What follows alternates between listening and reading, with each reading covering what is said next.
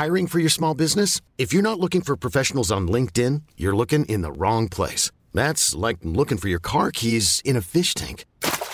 LinkedIn helps you hire professionals you can't find anywhere else, even those who aren't actively searching for a new job but might be open to the perfect role. In a given month, over 70% of LinkedIn users don't even visit other leading job sites. So start looking in the right place. With LinkedIn, you can hire professionals like a professional. Post your free job on linkedin.com slash achieve today. Salut, c'est Victoire Tuaillon. Ces derniers mois, avec mon équipe, on a travaillé sur une série exceptionnelle. Ça s'appelle 20 milieux sous ma chair. L'autrice, Caroline Potier, a exhumé des cassettes audio qu'elle enregistrait pour sa meilleure amie lorsqu'elles étaient ados et qu'elle traversait l'enfer, les violences que lui infligeait son père. À partir de son histoire, Caroline Potier, devenue journaliste, a mené l'enquête.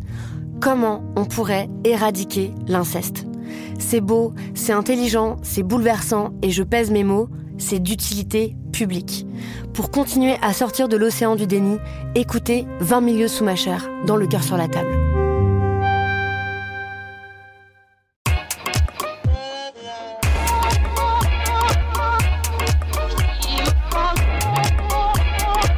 Bonjour Okaya. Bonjour Grace. Bienvenue dans cet épisode Kif Taras en direct depuis le confinement.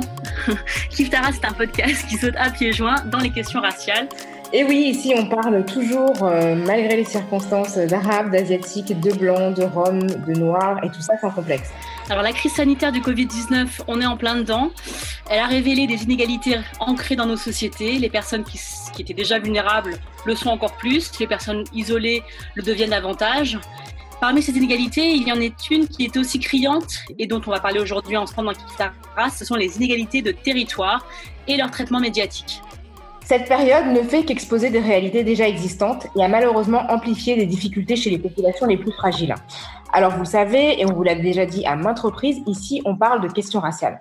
Mais si vous nous suivez, vous savez aussi certainement que c'est un sujet que l'on a du mal à évoquer euh, de manière frontale en France. On a plutôt tendance à préférer les périphrases. Ainsi, pour parler d'arabes et de noirs, et souvent de manière négative, on va parler des banlieues ou des quartiers populaires où les minorités sont effectivement surreprésentées. Et c'est ce que nous avons constaté et dont nous voulons vous parler aujourd'hui dans cet épisode. Alors aujourd'hui, exceptionnellement, nous sommes toutes les deux euh, les seules personne à parler dans, dans cet épisode. Hein, Grâce et moi, on n'a pas d'invité. Alors, je ne sais pas ce qu'il en est pour Enfin, si je sais, euh, Grâce, mais je fais la mystérieuse. Je ne sais pas ce qu'il en est pour toi. je, je ne fais pas partie des 7% de franciliens qui ont quitté la région. Je suis toujours là. Et toi? Moi aussi, je suis toujours euh, en région parisienne. J'ai la chance d'être confinée avec ma famille euh, chez moi dans le 94. Et euh, je passe beaucoup trop de temps à scroller mon téléphone, à lire des informations horribles de, de, de par le monde et sur la France. Hein. Donc, euh, et parmi ces et parmi ces informations, il y en a plein qu'on va qu'on va disséquer aujourd'hui. Et toi? Ouais, ouais, ouais. Bah moi c'est c'est pareil. Hein. Je passe beaucoup de temps à errer sur les réseaux sociaux. Je travaille moins que je devrais, euh, enfin ou différemment. Je, en tout cas, je me suis fixé des objectifs que j'arrive jamais à atteindre. Donc j'ai une espèce de retard euh, affolant. Toi, t'arrives à bosser du coup? Moi, j'ai vachement de mal. Hein. J'assure la continuité pédagogique de mes trois enfants, euh, qui me prend déjà un temps monstrueux. Et je pense que pour plein de parents, c'est pareil, euh, cette espèce d'angoisse. Euh, bah, d'assurer le pain sur la table, en plus d'assurer la continuité pédagogique, en plus de, de, savoir de, de, de savoir de quoi demain sera fait, c'est assez plombant. Bah, c'est angoissant et tu as la chance de disposer d'un certain capital culturel qui te permet d'accompagner tes enfants dans cet exercice, mais c'est vrai que c'est pas le cas de tous les parents. D'une part, qui peuvent pas le faire, et puis d'autre part, qui sont justement pas chez eux. On va en parler euh, un petit peu. Euh, alors, puisqu'on parlait de ces news qui nous obsèdent, Parmi toutes les actualités qui nous ont abreuvées, il y en a beaucoup euh, qui ont concerné le respect des mesures de confinement annoncées en France par le président de la République Emmanuel Macron le lundi 16 mai 2020. On s'en souviendra de cette journée. 16 mars. 16 mars. Oh là là, moi tout déjà à la fin. J'ai tellement envie de partir. Je dans le futur. Inch'Allah, le 16 mai. Euh, et qui, prend, qui a pris effet le lendemain, donc le, le, le 17 mars à 12 heures. Dès les premiers jours, on a vu sur les réseaux sociaux beaucoup d'images de marchés de quartiers populaires parisiens, euh, à Belleville, à Barbès, avec des populations majoritairement non blanches présentées comme des personnes incapables de respecter l'ordre public chez Grasse. Et, euh, euh, et puis au vu du, soleil qui est au beau fixe hein, depuis le début du confinement, ça a donné beaucoup, beaucoup d'imagination aux rédacteurs hein, de presse. Et la militante féministe Fatima pardon, Ben Omar a épinglé un méga fail du journal Le Parisien. Deux articles qui sont parus le même jour et qui traitent des faits, de faits qu'on pourrait considérer comme identiques, mais d'une façon complètement différente. Donc j'ai envie de te les dire grâce, parce que c'est super intéressant. Donc le titre du premier article, c'est Coronavirus en Seine-Saint-Denis, un nombre record d'amendes, police et justice durcissent le ton. Et, euh, et, donc le chapeau dit 10% des amendes dressées dans le pays mercredi l'ont été en Seine-Saint-Denis. Face à l'indiscipline, police et justice sévissent. Des CRS ont été appelés en renfort. La préfecture prépare un nouvel arrêté encore plus contraignant. Aïe, aïe, aïe. Ouais, donc on sent que là, euh, c'est la guerre. Quoi. En fait, il y a des gens qui ne respectent pas et on fait appel à la police. Autre article, donc c'était euh, le 19 mars, hein, les deux articles. Titre Confinement à Paris, deux points. Avec ce temps, c'est dur de ne pas sortir. Et donc, euh, le, le, chapeau dit Comme Lucie, de nombreux Parisiens n'ont pas résisté à l'appel du soleil et ont bravé l'épidémie du coronavirus. Les patrouilles de police vont être renforcées dans la capitale. Ce que je trouve super intéressant en fait dans le vraiment dans le traitement des deux articles, c'est que dans le premier article, donc qui concerne la Seine-Saint-Denis, les seules personnes qui sont citées, donc qui ont été interviewées, sont des policiers. Ils sont exaspérés euh, par des jeunes dont on n'entend jamais la voix. Et l'article dit à Honnay, on manie la pédagogie et le bâton. Donc c'est vraiment la répression qui est portée, euh, voilà, en, en, épingle quoi. Mais l'article finit quand même par reconnaître que la police municipale estime que les mesures sont globalement bien respectées par la population. Du coup, tu te demandes quel est l'objet de l'article. Et dans le deuxième, beaucoup plus d'empathie. On explique que le thermomètre est monté à 21 degrés, donc là tu, sens hein, l'idée euh, de sortir. On cite une personne qui dit que c'est dur de résister, une dame de 75 ans, une esthéticienne qui se plaint de l'appart exigu qu'elle partage avec son fils, comme si les banlieusards vivaient seuls dans des lofts, tu vois.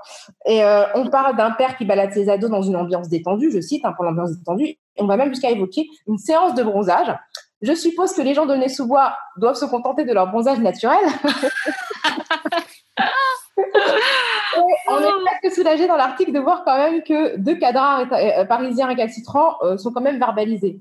Et enfin, je sais pas ce que tu en penses, moi je trouve ça dingue cette différence de traitement où d'un côté tu as vraiment l'empathie, tu te mets à la place des gens, tu te dis bah oui, les pauvres ils vont sortir, et de l'autre, c'est des jeunes qui ne respectent pas et qui, enfin, qui ne sont traités que sous l'angle policier. Quoi. là, là tu as vraiment lu euh, côte à côte deux. deux articles du Parisien, donc du même, du même journal, deux traitements médiatiques complètement différents de, des mêmes faits. C'est-à-dire des gens qui n'en peuvent plus déjà du confinement, qui se, il y a beaucoup d'empathie euh, d'une part et de l'autre, bah, c'est la répression. Il y a vraiment euh, cette, euh, que tu as bien décrit ça et, et, et, le tweet de Fatima Benomar, elle a bien dit aussi, elle a tweeté quelque chose du genre, euh, Lucie, enfin, il y, y, a les indisciplinés d'un côté et les promeneurs de l'autre. Voilà. Il y a vraiment cette. Alors que Lucie profite du soleil. Et c'est vraiment ça. Il y avait d'un côté l'indiscipline et de l'autre côté, voilà, des gens qui ne peuvent pas s'empêcher de sortir parce qu'il fait beau. Et euh, ça nous fait penser à cette, euh, un, autre article dans Libération qui est sorti euh, récemment le 4, le 21 avril, écrit, enfin c'est le sociologue Michel Kokorev qui a été interviewé dans l'IB et euh, donc il dit bien que ces territoires jouent le rôle de bouc émissaire. Donc ces territoires, c'est le 93, c'est les banlieues, c'est les quartiers populaires, comme, comme tu as dit tout à l'heure, toutes ces périphrases qui sont utilisées pour nommer le, les, personnes pauvres, les personnes noires, les personnes arabes, les personnes qui, qui vivent dans ces quartiers entre entre entre guillemets parce que c'est un quartier c'est ça n'a pas de ça n'a pas de géographie hein. tout le monde vit dans un quartier a priori tu vis pas dans tu vis pas dans, dans l'herbe et euh, donc donc Michel Kokoreff il dit à cet égard, la question du respect du confinement est une fausse piste. Les chiffres montrent très bien que les mesures ne sont pas moins respectées en Seine-Saint-Denis que dans le département voisin des Hauts-de-Seine. Cet argument vise surtout à légitimer les interventions rugueuses et stigmatiser à nouveau les populations de ces quartiers populaires qui jouent le rôle de bouc émissaire en temps d'épidémie. Donc il y a vraiment cette idée qui, euh, qui, qui, qui, est diffuse partout dans nos médias que les quartiers sensibles, les cités, ce qu'on, ce qu'on appelle les territoires perdus de la République, ils seraient euh, beaucoup moins réceptifs aux directives euh, euh, parce qu'ils ont un problème inhérent ces gens-là avec l'autorité, avec euh, ils, sont enfin ils sont violents. il y a vraiment quelque chose comme ça qui euh, qui, qui transpire. Et moi ça m'a aussi fait penser à, des propos que qu'a tenu le sociologue et, et, philosophe Geoffroy de la Gannerie sur ses réseaux sociaux, qui a été repris en tribune dans les Inrocks, où il dit que euh, les dispositifs sociaux sont toujours investis par des passions et des fantasmes collectifs. La lutte contre l'épidémie et la politique du confinement sont l'occasion à la résurgence de pulsions particulièrement problématiques. Et cette injonction à rester chez soi et la nécessité de distanciation sociale fournissent un prétexte pour renforcer les pulsions de contrôle de chacun sur chacun. Et, euh, c'est hyper intéressant parce qu'il dit que, tout ça, ça tend vers une droitisation de la société, ce truc de ah mais toi t'es sorti, t'as fait la traité avec tes enfants, euh, c'est pas bien. Il y a vraiment un, climat très euh, tu sais, très de, jugement des autres, vraiment qui porte un peu à la délation, quoi. Et donc, parmi ces, parmi ces irrationalités qui ressurgissent pour nous contrôler plus pendant le confinement, il y a ces démons du racisme, du sexisme, de la pauvrophobie, et, on le voit bien parce qu'on, à travers le, la Seine-Saint-Denis, le 93, qui est vraiment traité différemment de Paris, intramuros ou des quartiers aisés euh, dans n'importe quelle ville française. Oui, effectivement, bah, le 93, c'est vraiment le département type qui est hyper racialisé. Dans l'inconscient collectif, le 93, c'est vraiment l'endroit des minorités et des minorités indisciplinées. Donc, il y a vraiment un focus particulier quand on va dans le 93. On va chercher euh, quelque chose qui, serait de l'ordre, euh, enfin, de la culture minoritaire et des non blancs. Et ce que c'est le zoo, c'est le zoo. Exactement ça, c'est le zoo humain où on regarde des gens, euh, tu vois, faire des choses différentes de ce que fait la majorité de la population.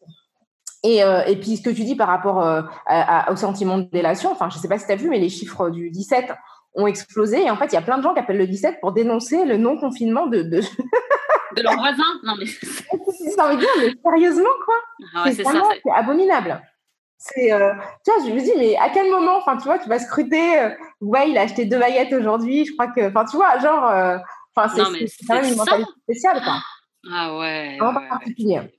Et du coup, quand on, quand on dit ça sur les habitants de Seine-Saint-Denis, on oublie, euh, on oublie le principal. Alors, euh, ce qui s'est passé, c'est que, c'est que quand les chiffres de la surmortalité, parce qu'en fait, on a vu que des chiffres ont démontré qu'il y avait une surmortalité euh, des habitants de la Seine-Saint-Denis, donc du 93, et quand ils ont été rendus publics, ça n'a pas loupé. On a vu, par exemple, que avant même que, que, ces chiffres soient rendus publics, Florian Philippot, donc l'ex-RN, toujours d'extrême droite, hein, je pense qu'il n'a pas changé de bord. Il ne l'a pas vacciné. Il avait tweeté Le bain de foule d'Emmanuel Macron euh, ce jour en Seine-Saint-Denis est d'une irresponsabilité totale et montre que le non-respect du confinement dans certains quartiers ne dérange pas le sommet de l'État. Pourtant, ce, non-respect tue. Donc vraiment l'idée de la responsabilité des gens de Seine-Saint-Denis euh, par rapport à une surmortalité. Et donc sur les réseaux sociaux, on a vu beaucoup de gens qui fustigeaient le manque de discipline des gens qu'ils appellent les racailles. Et donc, euh, d'une certaine manière, euh, alors que ce que tu dis, euh, ce que dit le, sociologue Michel Kokoreff, c'est vraiment qu'il y, a le même respect partout en France, bah là, on, accuse les gens d'être responsables de leur surmortalité. Et en réalité, il y a des chiffres qui montrent qu'entre le 21 et le 27 mars, les décès ont bondi de 63% par rapport à la semaine précédente, donc en Seine-Saint-Denis, et que bah, les éléments de comparaison montrent que dans les départements voisins, à Paris, dans le Val d'Oise, euh, la hausse est de 32 euh, et 47% Et en Moselle, par exemple, qui est un département euh, quand même qui a été très touché dans le Grand Est, eh bien, c'est du 45% Et en réalité, quand on voit ça, on se dit, bah, les gens qui disent que c'est dû à l'absence de confinement sont vraiment paresseux sur le plan intellectuel, parce qu'en réalité, les gens déjà qui sont en Seine-Saint-Denis, pour beaucoup, n'ont pas la possibilité de respecter le, le, confinement pour la bonne et simple raison que sont parmi, figurent parmi les populations qui ont dû continuer à travailler. Donc, il y a beaucoup de classes populaires, euh, les éboueurs, les agents de sécurité, les caissières, les aides-soignantes, les livreurs, les agents d'entretien, les ambulanciers, les chauffeurs euh, euh transport en commun. Euh, c'est vrai que je genre beaucoup les, je dis les caissières et je dis beaucoup les agents de sécurité parce que ce sont des métiers malheureusement qui sont très genrés et ce sont des gens qui, pour beaucoup, n'ont pas de véhicule personnel, donc utilisent les transports en commun et n'ont pas de protection. Donc, c'est normal que ces gens-là qui sont à l'extérieur, pas protégés et vont dans des foyers d'infection, soient beaucoup plus contaminés que le reste. Puis en plus, il y a d'autres facteurs. Le fait que, par exemple, les gens des classes populaires soient en moins bonne santé, donc euh, plus de cancer, plus de diabète, d'accidents cardiovasculaires, d'hypertension, et que en plus la Seine-Saint-Denis, si on la considère, euh, tu vois vraiment euh, comme une entité, voilà, à part, c'est un désert médical. C'est vraiment, elle vit des problèmes de désert médicaux. Il y a 54,6 médecins pour 100 000 habitants dans 93 contre 71,7 en région parisienne. Donc, c'est pas du tout la même chose. Et donc, les services publics sont dégradés. Et, j'ai lu un, entretien où Mohamed Niabali, qui est le maire de l'île Saint-Denis, donc dans 93, il dit que les gens ont tendance à attendre avant d'aller chez le médecin ou à l'hôpital parce qu'ils ont la crainte des coûts. Donc, bah, quand tu attends et que tu as mal et que tu attends en fait, que ce soit vraiment grave pour aller à l'hôpital, ça veut dire que de fait, tu es en moins bonne santé et donc tu es surexposé aux conséquences du virus qui frappe plusieurs moins les organismes qui sont plus fragilisés. Quoi. Donc, Enfin voilà, je sais pas ce que tu en penses, mais moi je trouve que c'est tellement évident euh, que voilà. Et en plus, c'est vraiment euh, la mauvaise foi de mettre sur le dos du, non-respect du confinement euh, cette, ces chiffres, cette surmortalité, puisque à la date euh, où ces chiffres ont été publiés, entre le 21 et le 27 mars, cette hausse euh, des décès dans, en, 93, les personnes qui, qui, ont, qui sont venues dans les hôpitaux, elles avaient été contaminées avant que le, confinement avait été décrété.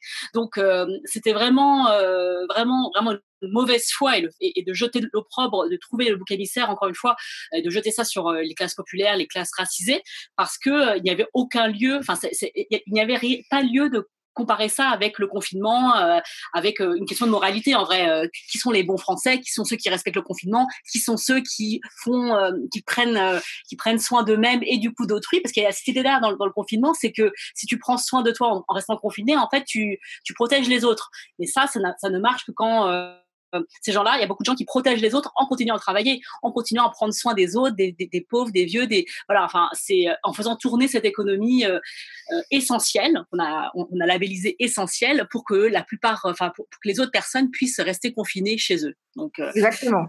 Et, et du coup, je voulais aussi euh, rebondir sur ce que tu viens de dire pour faire un parallèle avec euh, les États-Unis, euh, un parallèle qui a été dressé par la journaliste Mona Chalabi, qui travaille notamment pour The Guardian, qui est d'origine britannique, irakienne britannique. sur son compte Insta, elle a, posté quelque chose, des, des, chiffres qui sont temporaires, mais qui sont alarmants, qui démontrent que dans certains États, des États où il y a des populations noires qui représentent une certaine partie de la population, il y a aussi une surmortalité par rapport à ces populations-là. Donc, il y a l'État du Michigan, de l'Illinois, de la Louisiane, de Milwaukee, hein, à titre d'exemple.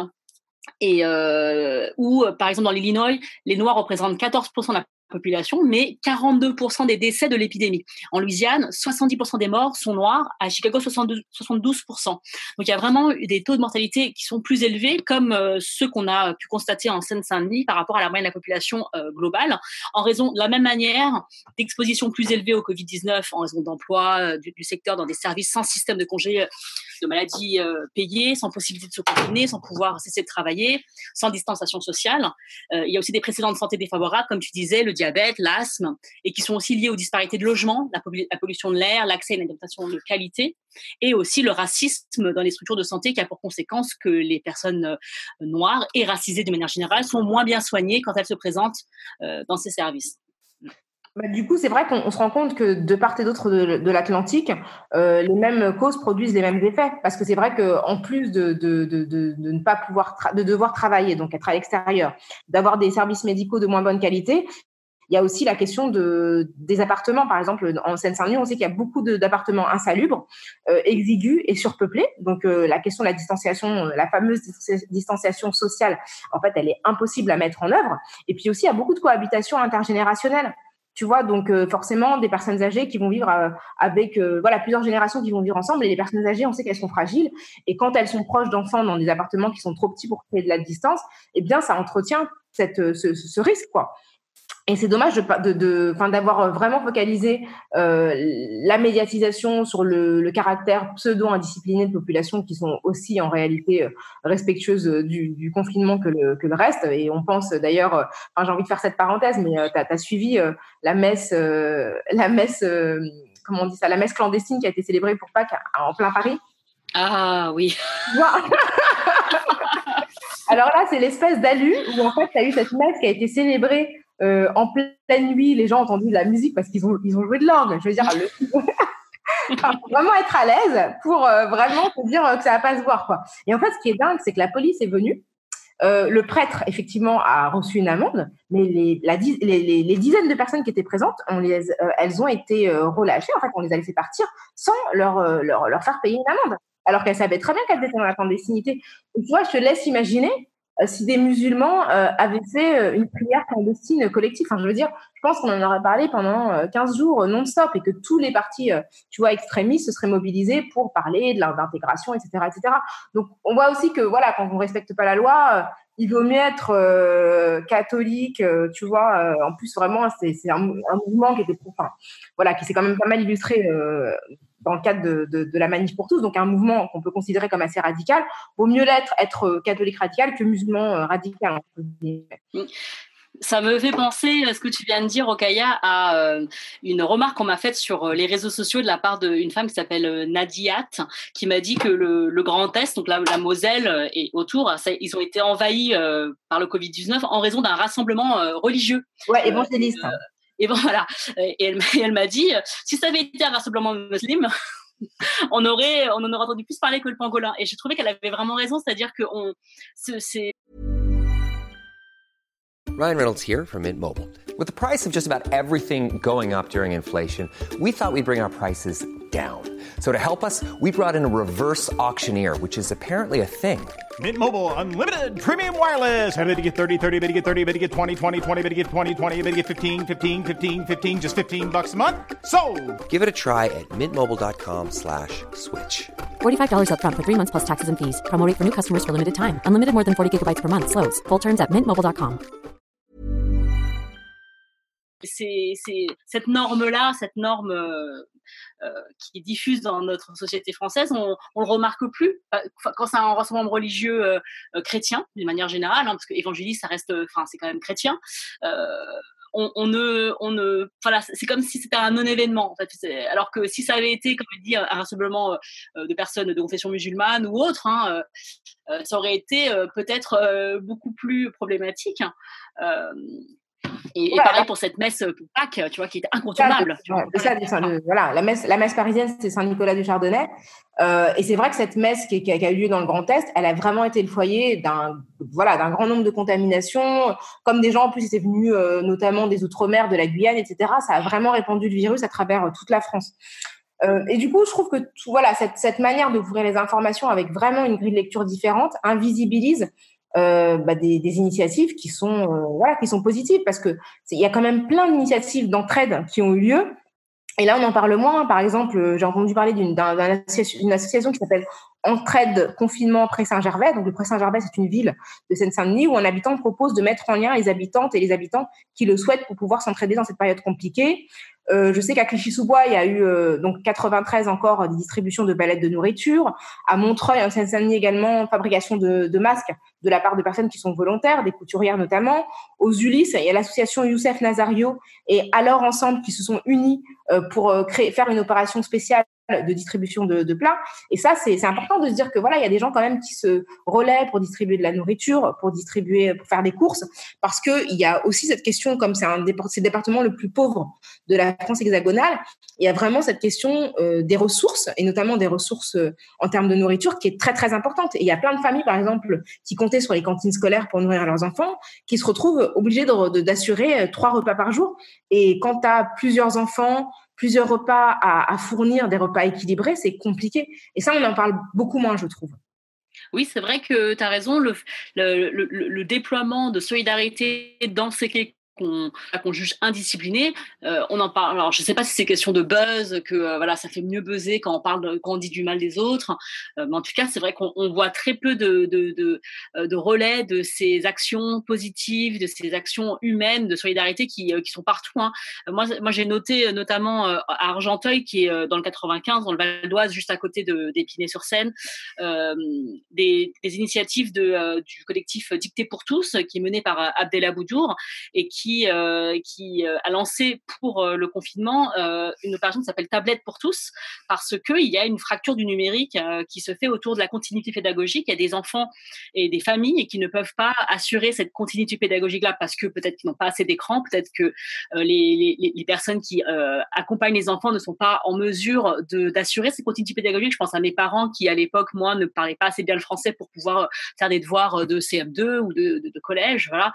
Et donc, ils, il, y a une campagne Ulule qui, a été lancée pour, euh, euh, aider ces familles-là. Donc, une tablette peut être, peut être achetée pour 90 euros ou un ordinateur pour 200 euros. Voilà. Donc là, pour, l'instant, la campagne aujourd'hui, elle elle a réussi à collecter 1400 euros. Et je trouve que ça, ce genre d'initiative, c'est vraiment quelque chose qui, dont, les familles ont besoin là actuellement tout de suite. Euh, c'est pas quelque chose pour après, c'est pour maintenant, parce que la continuité pédagogique, l'enfer des devoirs, c'est c'est quelque chose qui pèse tous les jours quotidiennement sur ces familles-là. Et en plus de ce que tu dis sur la faim, sur le bien manger pour voilà pour de continuer à vivre dignement et correctement pendant cette, cette période de confinement.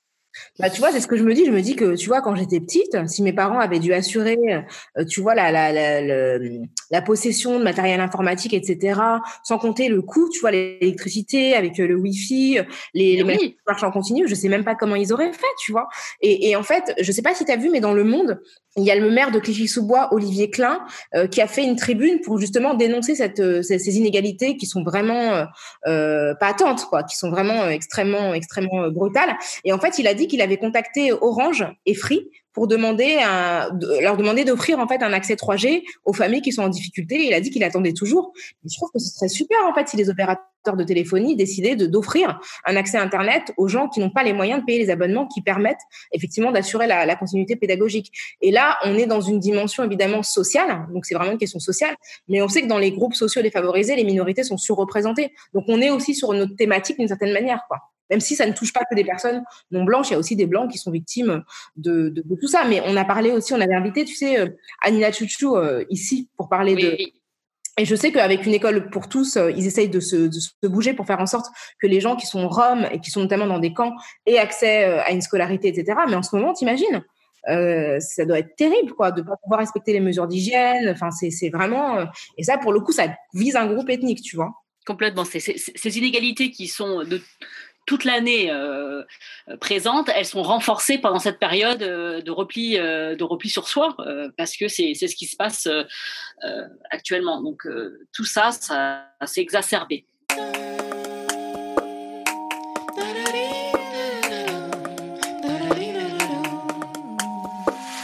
Le 10 avril, Adil perdait la vie après que son scooter ait été percuté par un véhicule de police. Avec Najat et Bethel, on a décidé de mettre en lumière la parole d'un jeune qui connaissait Adil. Parce que les violences policières sont devenues monnaie courante, nous pensons que ce confinement n'a fait qu'exacerber et légitimer des inégalités de traitement à travers des comportements d'intimidation, d'agression et d'humiliation de la part de certains policiers envers les personnes racisées et les personnes issues des quartiers populaires. Donc là, c'était une vidéo de Justice pour Adil, une vidéo de, du média Tout va bien, qui est un web média belge sur l'actu, le monde, euh, et, qui est, et qui est produit par le festival Esperanza en Belgique. Donc, euh, et on a entendu Bethel euh, qui, euh, parlait de, de, ce qui se passe en Belgique actuellement par rapport aux violences policières euh, et euh, ce qui est arrivé à Adil. Et c'est pas un cas isolé puisque on en a aussi en France et, euh, et partout ailleurs. Là, il s'agit d'une personne qui est morte et c'est vraiment super super triste super violent.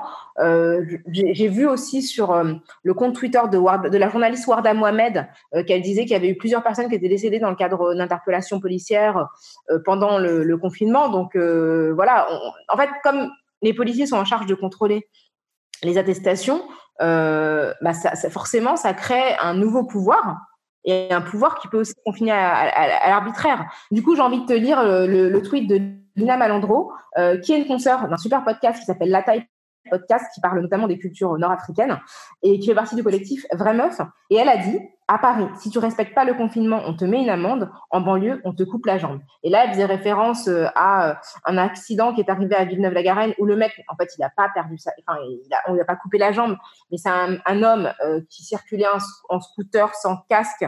Vraisemblablement, en tout cas, il respectait pas ce nombre de loi, mais c'est pas la question parce que, en fait, apparemment, d'après ce qui est dit, et là, c'est vraiment conditionnel, les policiers auraient ouvert la portière et l'auraient fait chuter, ce qui aurait, lui aurait valu un accident grave et notamment voilà, sa, jambe a été sérieusement blessée. Mais tout ça pour dire que euh, il, semble, semblerait que les, brutalités policières sont beaucoup plus importantes en banlieue. Euh, J'invite vraiment les personnes qui nous écoutent à suivre le travail remarquable qui est accompli par Siam Asbag, qui est une journaliste qui est aussi militante, qui recense toutes les violences policières, qui a commencé au aussi à, à, mettre en ligne des témoignages audio de personnes qui ont été victimes de violences policières et qui fait vraiment un travail de recoupement très très juste. Et donc j'ai envie de vous parler de cette histoire-là qui s'est déroulée aux Ulysses dans les Sommes dans le 91 où un jeune homme qui s'appelle Sofiane, donc qui est salarié d'Amazon, donc on imagine qu'il était à l'extérieur pour travailler et en fait il n'avait pas d'attestation sur lui, il a vu la police et il a fui, ce qui est un réflexe très courant en fait dans les quartiers populaires où les jeunes ont peur de la police et on sait pourquoi, euh, puisque beaucoup de brutalités interviennent. Et le jeune homme en fait a été encerclé par plusieurs euh, agents de la BAC, la BAC pardon, qui est la brigade anticriminalité. Il a été mis à terre et frappé euh, plusieurs fois et amené sous le porche d'un bâtiment où on entend en fait on a entendu des cris mais horribles s'échapper et la vidéo heureusement a été prise et a été massivement relayée sur les réseaux sociaux. Et en fait, euh, Amal Bentounsi, qui a été notre invité euh, dans Kif Taras récemment, du collectif euh, Urgence contre police assassine, a dit depuis le début du confinement, on assiste à une recrudescence des violences policières, à un acharnement et un défoulement sur les populations qui vivent en banlieue. Et pour elle, rien ne justifie cette violence. Donc c'est une interview qui a été relayée par l'AFP. Et c'est terrible en fait, parce que tu vois que la mère du jeune homme était horrifiée. Je veux dire, à un moment donné, à, à supposer qu'il n'ait pas respecté les mesures en n'ayant pas d'attestation, il n'y a rien qui justifie qu'il ait été tabassé. Il a été, lui, il a, décidé de porter plainte. Euh, et, je trouve ça, je trouve ça dingue. Il y a une autre histoire en fait qui s'est produite euh, à Aubervilliers où il y a une ado qui s'appelle, là c'est reporté par le site actu.fr et qui a une section Actu Seine-Saint-Denis et elle s'appelle Ramatoula B. Elle témoigne d'une brutalité en fait. Euh, selon le site, elle est sortie faire des courses elle avait une attestation manuscrite, donc on a le droit d'avoir une attestation, manuscrite, parce qu'encore une fois, les attestations sont aussi la source d'injustice. Il faut avoir du papier, il faut savoir écrire, il faut pouvoir imprimer. Euh, enfin, il y a plein de choses. Il faut avoir un smartphone si on a l'attestation écrite. Et donc, elle avait l'attestation manuscrite. En fait, on lui a dit que c'était pas valable, valable, et elle a été frappée et tasée, s'il te plaît. Je veux dire, euh, hallucinant. Et donc, euh, Actu euh, Seine-Saint-Denis a pu consulter le certificat médical qui dit que l'examen médical met en évidence un trauma épaule gauche et poignet droit, des hématomes, des douleurs cuisse gauche, dans le cadre de coups et blessures volontaires, et ça justifie un, un, de une interruption temporaire de travail de cinq jours. Donc, je sais pas si c'est un, truc euh, incroyable. Je te dis, et, euh, et comme par hasard, Ramatoulaye, Sofiane, donc des noms qui indiquent, quand même euh, des origines étrangères et peut-être une concentration particulière des brutalités à l'égard de personnes qui sont noires et qui sont perçues comme arabes. Tu vois ce que je veux dire? Oh Moi, je, je, suis comme toi, je lis aussi beaucoup de, de ces articles. Et, et souvent, quand, quand je lis ces articles, je vois aussi passer des, des expressions comme racailles, de délinquants euh, dans ces enclaves qui échapperaient à la police et à la justice. Et, on remarque les, mêmes mécanismes qui sont à l'œuvre quand il s'agit de violences policières. Euh, où ces mécanismes, c'est la criminalisation des victimes. On, regarde si la, si la victime était, peut montrer pas de blanche, c'est-à-dire qu'est-ce qu'elle a fait, pourquoi est-ce qu'elle courait, pourquoi. On, a toujours ces mécanismes qui sont les mêmes, et aussi la déresponsabilisation des services, euh, enfin des, services policiers, des institutions, parce que c'est quand même euh, des, des, agents euh, de l'ordre de l'ordre public qui sont censés nous protéger nous d'une manière générale la population et qui et qui sont potentiellement l'auteur, les auteurs de violences. Et, donc le traitement médiatique de ces violences policières, il est encore plus, euh, pendant le confinement, euh, problématique et renforce ces sentiments irrationnels euh, qui ont cours toute l'année. Et, ça donne mieux. Enfin, moi, ce que je, trouve vraiment regrettable, c'est que les gens, effectivement, vont expliquer ils n'avaient pas de casque, ils n'avaient pas d'attestation. Je pense notamment à ce qui s'est passé à Villeneuve-la-Garenne. Mais à un moment donné, ce qui se passe, en fait, quand on ne respecte pas les lois la loi relative, la loi du 23 mars relative au confinement, c'est qu'on a une amende. En fait, c'est pas se faire tabasser. Et je me dis pourquoi il y aurait un droit euh, dérogatoire pour les personnes qui ne qui, ne respectent pas cette loi-là en banlieue? Je à un moment donné, il n'est pas du tout question que les policiers agissent par la violence. Et c'est vrai que cette concentration d'attention et cette manière de justifier en disant euh, il avait un, un dossier lourd, etc. D'ailleurs, le jeune homme de Villeneuve-la-Garenne a témoigné depuis son lit d'hôpital en disant que c'était pas un enfant de cœur, mais que malgré tout, ce qui lui arrivait n'était pas juste. Et, c'est vrai qu'il faut faire la part des choses entre des méfaits éventuels qui peuvent être sanctionnés, euh, donc vraiment dans, dans, un cadre légal, et des excès qui n'ont absolument aucune justification. Et ça, là-dessus, il faudra faire un suivi, mais je pense vraiment euh, qu'il y a des questions relatives aux, aux, libertés publiques qui méritent vraiment, vraiment une attention importante parce que, voilà, il y a des choses qui vont pas. Il y a une marge de manœuvre qui est trop importante qui est laissée à certains policiers qui en abusent. C'est pas le cas de tous, mais il y a quand même beaucoup de gens qui abusent. Euh, voilà, qui, creusent en fait un sillon qui était déjà présent avant. Et comme tu le disais au départ, ça aggrave des choses qui étaient déjà existantes. Mm, mm, mm. Et, le, je voudrais aussi euh, rappeler que le 21 avril, c'est-à-dire euh, hier, euh, là aujourd'hui on est le 22 avril, mais hier le 21 avril, ça a été, ça a marqué les huit ans de la mort d'Amin Bentounsi, des suites de violences policières, et on a pu interviewer, comme tu l'as dit, Amal Bentounsi, qui est sa sœur, pour parler du combat qu'elle mène contre ces violences policières-là. Et, dans un précédent épisode de Kiftaras, et, et pour reprendre ses paroles qu'elle dit, l'urgence sanitaire, elle ne peut pas justifier ces violences. Rien ne peut justifier ces violences, euh, ni, actuellement, ni, maintenant, ni, euh, ni avant, ni après. Donc il y a vraiment un, contrôle plus, euh, un contrôle qui est réclamé d'ailleurs hein, par les, collectifs qui, qui veillent sur, ces, sur les violences policières, un, un, contrôle plus, plus, on va dire, efficace de, de, de l'utilisation de cette contrainte légitime qui est, qui est, qui est la police. Et d'ailleurs, il faut renvoyer justement à ce que nous avait annoncé euh, Amal Bentounsi dans notre euh, épisode sur les violences policières, c'est qu'elle a lancé une application qui s'appelle Urgence Violence Policière, UVP, qui permet de filmer, si vous assistez à une violence policière, de filmer les violences policières. Et ce qui est bien avec cette application, c'est que euh, les vidéos sont directement enregistrées sur un serveur, ce qui fait que si pour une raison X ou Y, on vous prend votre portable, on vous efface la vidéo, etc., elle est en sécurité sur un serveur et permet de documenter euh, une arrestation éventuellement qui serait euh, excessive, voilà, qui ferait l'objet d'une brutalité euh, voilà injustifiée. Enfin, de toute façon, les brutalités ne sont jamais justifiées, mais voilà, c'est vraiment un moyen aussi effectivement de documenter des actions policières qui sortent du cadre. Et c'est ce qui a d'une certaine manière permis à Sofiane, ce jeune de, des Ulysses, de porter plainte parce que la, vidéo, si vous avez le, courage de la regarder, c'est atroce c'est vraiment atroce, mais en même temps, heureusement qu'elle existe. Donc, euh, voilà, on a, fait le tour de justement, on avait vraiment essayé dans cet épisode de, de, de, ne pas aller sur le terrain irrationnel qui consiste à dire que les minorités auraient des comportements culturels particuliers qui expliqueraient une surmortalité ou des brutalités policières, mais essayer de déconstruire ça en vous donnant des références. Donc, on espère que ça vous a, ça vous a intéressé. Euh, peut-être que tu as un petit mot à dire, Grâce, pour, pour terminer.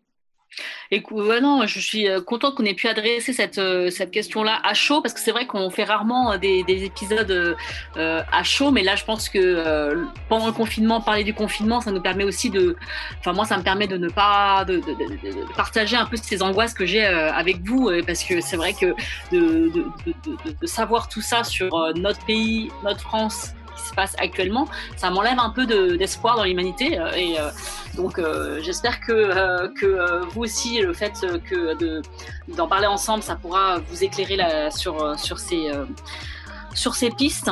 Et moi, je suis d'accord avec toi. C'est pas qu'on fait, on fait pas d'épisode sur l'actu. C'est pas vraiment le propos de Kiftaras, mais je trouve qu'en ce moment, c'est important d'avoir une lecture, euh, bah justement, euh, qui tient compte des dynamiques euh, racistes et raciales de ce qui se passe. Et puis après, on parle beaucoup de privilèges en Kiftaras. Je pense que toi et moi, euh, on avait aussi envie d'utiliser ce privilège qu'on a d'être confinés pour parler des gens qui n'ont pas cette même chance, cette même possibilité, et de parler de la manière dont le virus les frappe du fait de l'histoire dont on parle régulièrement. Donc, merci, grâce.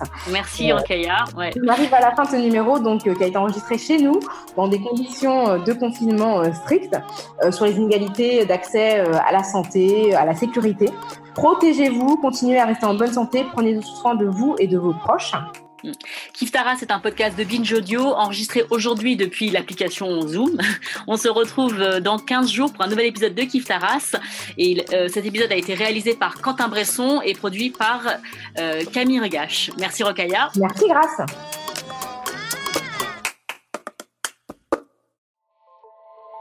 Salut, c'est Sinamir du podcast L'Affaire. En 2016, je suis monté sur un bateau de sauvetage en Méditerranée et ce que j'y ai vu n'a pas changé. En tout, depuis 10 ans, on compte même près de 30 000 morts sur cette mer. Alors dans le naufrage, notre nouvelle enquête, j'ai voulu raconter un cas concret. Comment 130 personnes sont mortes en 2021 à la frontière de l'Europe, malgré des dizaines d'appels de détresse. Qui n'a pas pu les sauver et pourquoi? Qui étaient ces disparus? Et surtout, comment on en est arrivé à ne plus parler de 130 personnes qui meurent le même jour sur un bateau au milieu de la Méditerranée? Le naufrage, c'est la nouvelle série du podcast L'affaire de Paradiso Média. Une enquête que vous pouvez retrouver gratuitement chaque semaine à partir du 27 mars 2024 sur toutes les applications de podcast.